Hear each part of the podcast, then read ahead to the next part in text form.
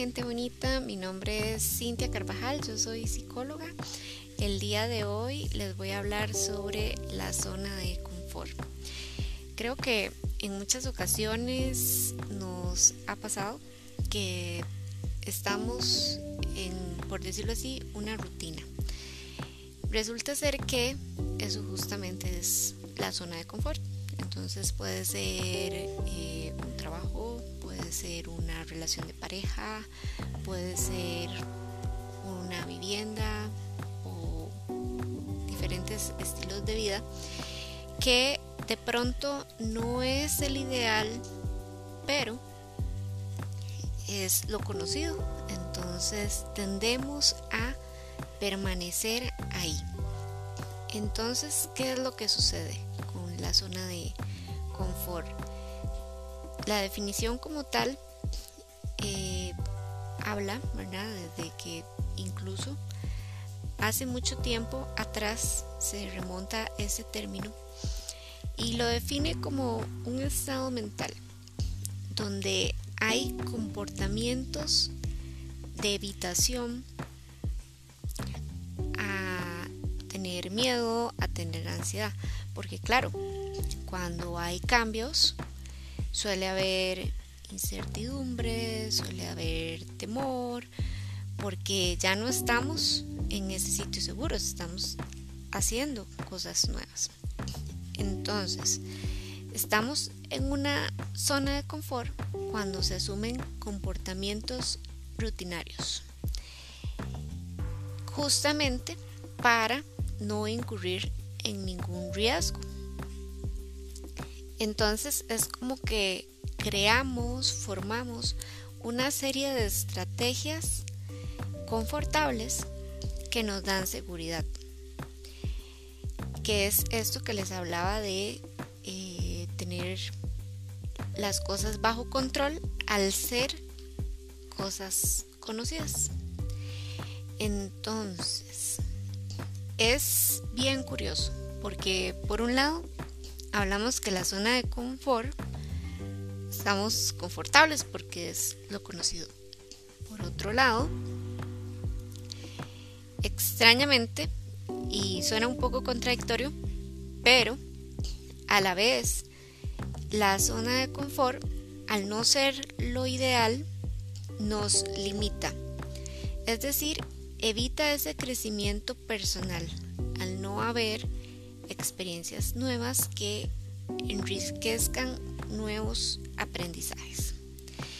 Entonces, al negarnos iniciativas justamente para evitar todo esto que les hablaba, esa inseguridad, esa incertidumbre, estamos sacrificando la satisfacción y el orgullo con nosotros, nosotras mismas. Al no hacer cosas nuevas, al estar en ese, en ese confort, no estamos satisfechos, satisfechas eh, con nuestra vida en esos aspectos.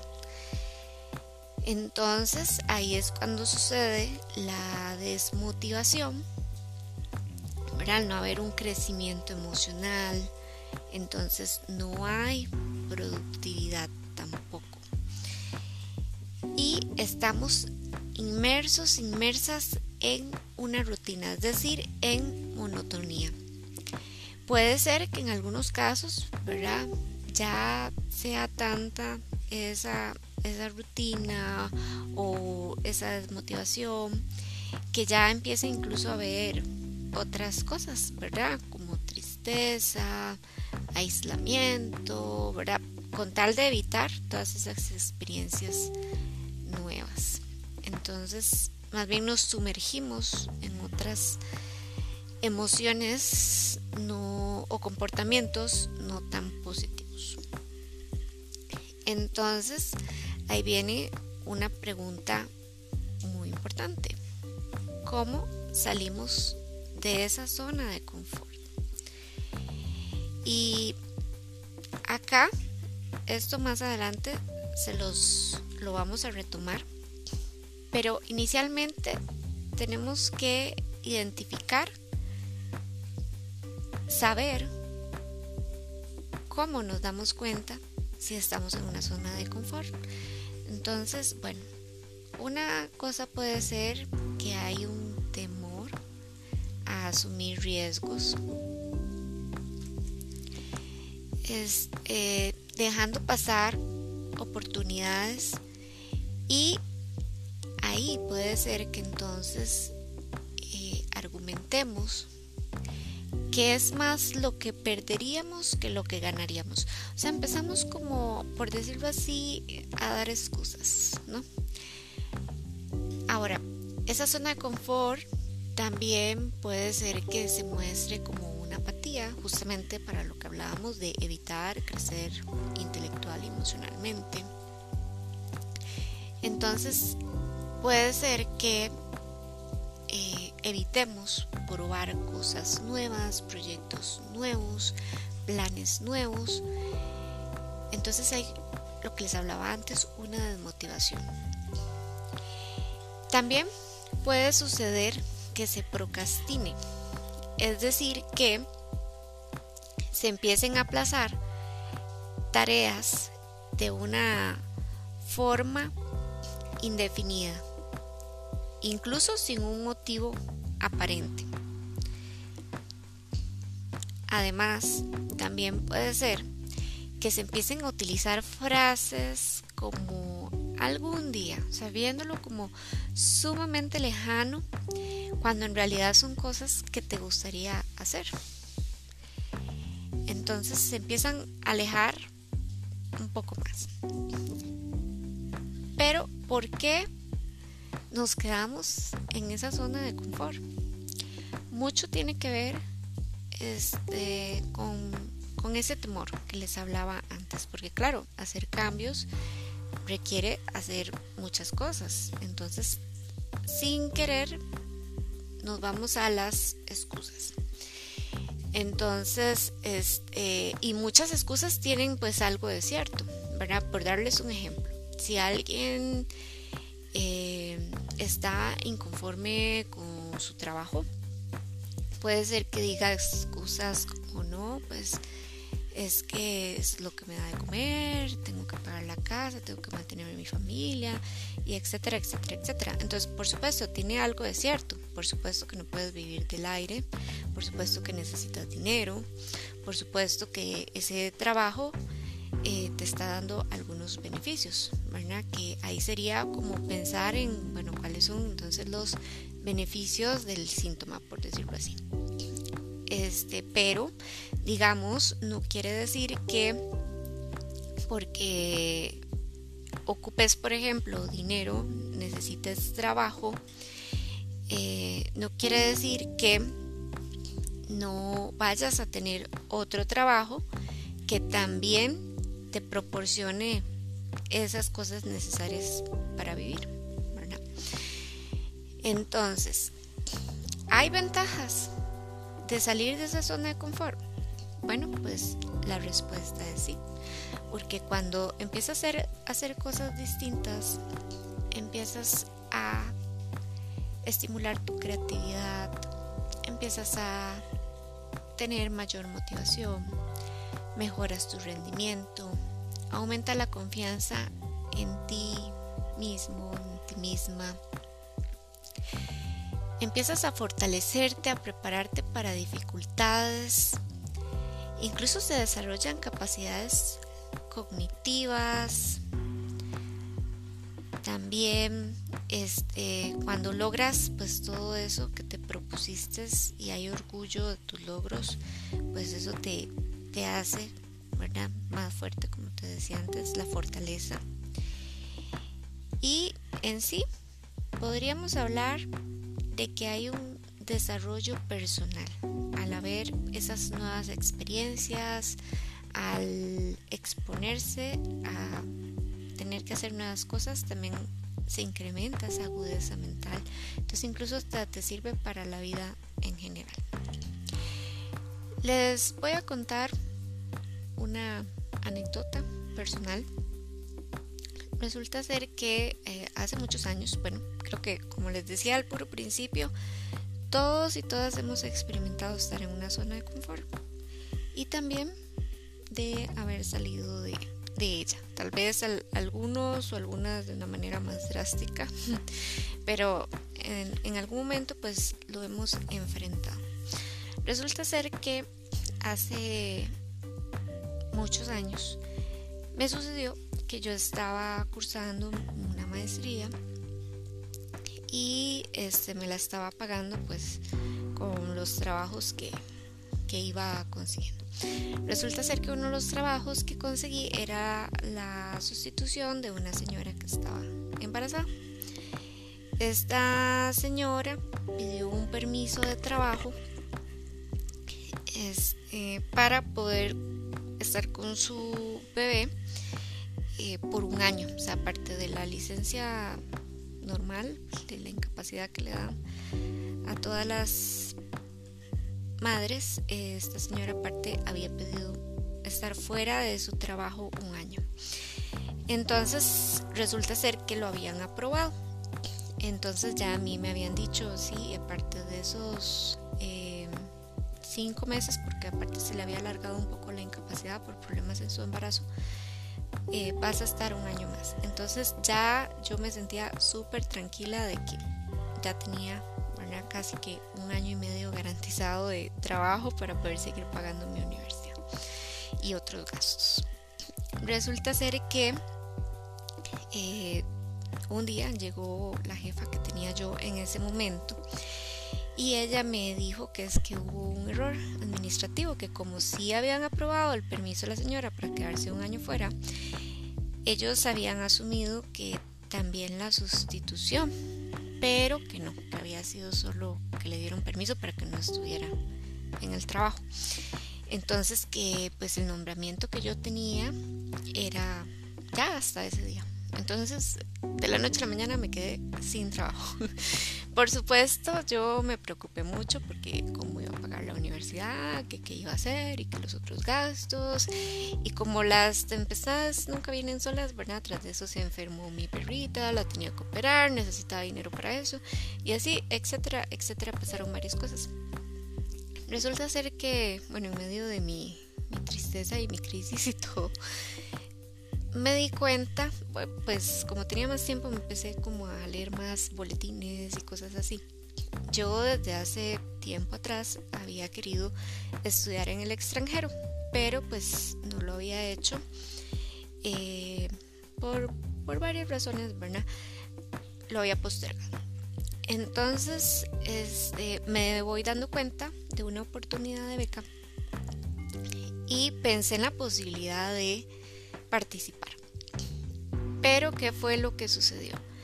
Este, por supuesto, me, me atacaron algunos pensamientos negativos, inseguridades, que tal vez no iban a dar la beca, de que, mm, ¿verdad? Tal vez, como me he dado cuenta, tan casi al filo de que se acabara la inscripción, que no me iba a dar chance de presentar los papeles, que más bien iba a gastar pues más dinero.